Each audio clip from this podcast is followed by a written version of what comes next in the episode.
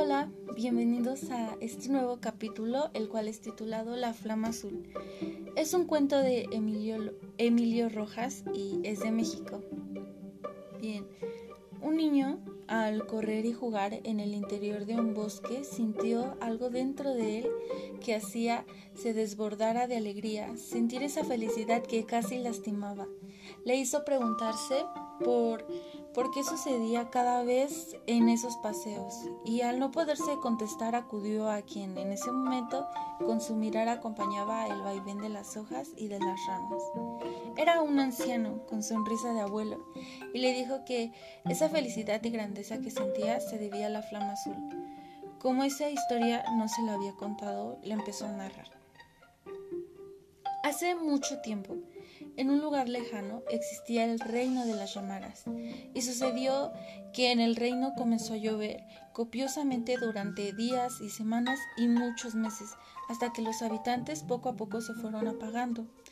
El rey y la reina vieron en aquella catástrofe algo irreparable y decidieron salvar a sus tres jóvenes hijas, cuyas figuras zigzagueantes eran roja, amarilla y azul la menor. Con ese propósito les construyeron tres naves que semejaban cápsulas diamantinas, las que llenaron de incienso para que no se apagaran, y al despedirlas le dijeron, les dijeron, amadas hijas, para que puedan vivir es necesario enviarlas a la tierra. Cada una de ustedes lleva dones especiales, aunados a su propio calor que origina el movimiento. Como su casa será desde ahora ese hermoso planeta. En, en recompensa obsequien al hombre los poderes que llevan. Pero los monarcas poco conocían de sus hijas, y la pelirroja y la rubia, en cuanto llegaron a la tierra, le quitaron el incienso a su pequeña hermana, sin importarles que por esta causa pudiera morir. La llamarada roja, a su vez, no dio sus dones, que consistían en la fuerza y en la rebeldía ante la adversidad.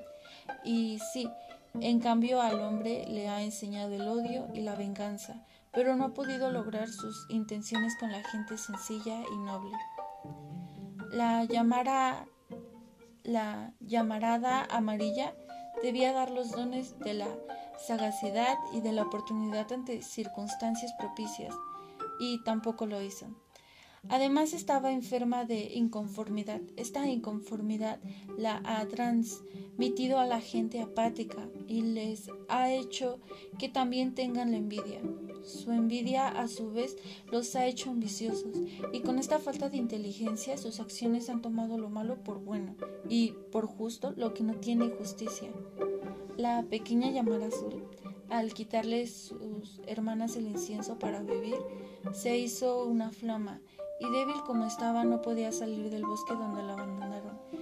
A jirones de azul se apagaba y ya casi para extinguirse recordó a sus amados padres que le indicaron que debía dar sus dones a los hombres. Entonces hizo un esfuerzo supremo para penetrar en varios árboles que estaban a su alrededor y al pasar los siglos, al nacer más y más árboles, la flama azul se ha multiplicado para estar en todos los árboles de la tierra. Su misión es que el hombre tenga firmeza y confianza de sí mismo, y es por eso que sientes dentro de tu pecho ese cosquilleo que sube y baja lleno de plenitud y de alegría, pues al estar como ahora entre muchos árboles, entra en ti la flama azul.